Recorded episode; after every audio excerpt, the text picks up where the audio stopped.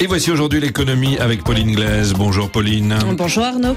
Adani Enterprise, le fleuron du conglomérat du milliardaire indien Gautam Adani, présente dans trois heures maintenant ses résultats trimestriels, des résultats qui seront encore plus scrutés que d'habitude puisque la compagnie est, secouée par la publication il y a trois semaines d'un rapport d'une société d'investissement américaine, un rapport qui accuse le groupe de fraude et en attendant les résultats, alors que les autorités se sont emparées de cette affaire, le groupe Adani a tenté de rassurer hier. Le conglomérat promet que sa trésorerie est solide et que le financement de son activité euh, est assuré.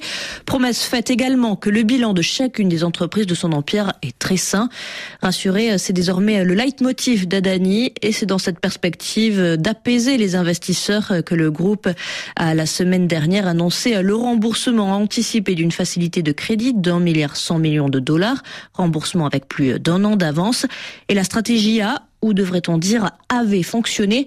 Dans la foulée, mardi et mercredi dernier, le titre Adani Enterprises a rebondi de 15 à plus de 20% avant de rechuter. Une rechute entraînée par une série de signaux négatifs pour le conglomérat. Une société euh, qui publie des indices boursiers a révisé certaines données concernant les titres du groupe. Alors, je vous passe les détails très techniques, Arnaud. En tout cas, cela a entraîné la dégringolade du titre de plus de 9%. Le même jour, le fonds souverain norvégien, le plus gros investisseur boursier du monde, a annoncé avoir vendu ses parts dans trois sociétés du groupe et s'être totalement désengagé des entreprises Adani depuis le début de l'année. La raison de ce retrait total n'a pas été précisée par le fonds qui s'était déjà désinvesti de plusieurs filiales ces dernières années. Et la veille, Total Energy avait suspendu son partenariat dans l'hydrogène. La majeure française, par ailleurs partenaire dans une co-entreprise avec Adani, attendra les conclusions d'un audit avant de signer ou pas. Et puis vendredi soir, Moody's a dégradé les perspectives de notation de certaines entités du groupe.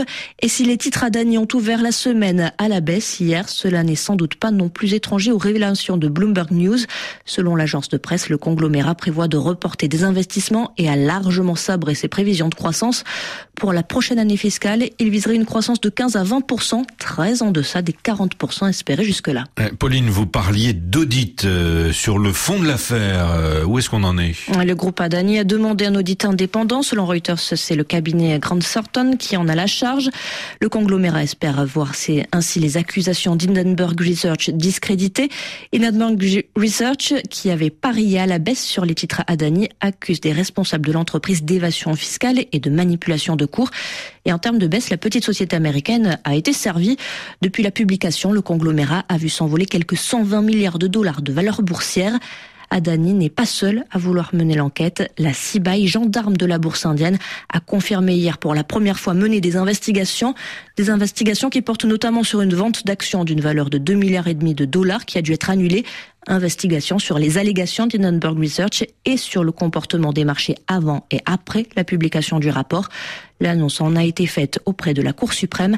Elle a tenu hier une audience pour examiner des requêtes sur la protection des investisseurs. Euh, Pauline, c'est l'information de la nuit. En bref, l'économiste Kazuo Ueda a été désigné pour gouverner la Banque du Japon. Oui, universitaire et éminent, il a déjà siégé au Conseil de politique monétaire de l'institution de 1998 à 2005, décrit comme prudent et réfléchi et comme bon et comme bon communicant, il arrive à un moment charnière pour la Banque du Japon.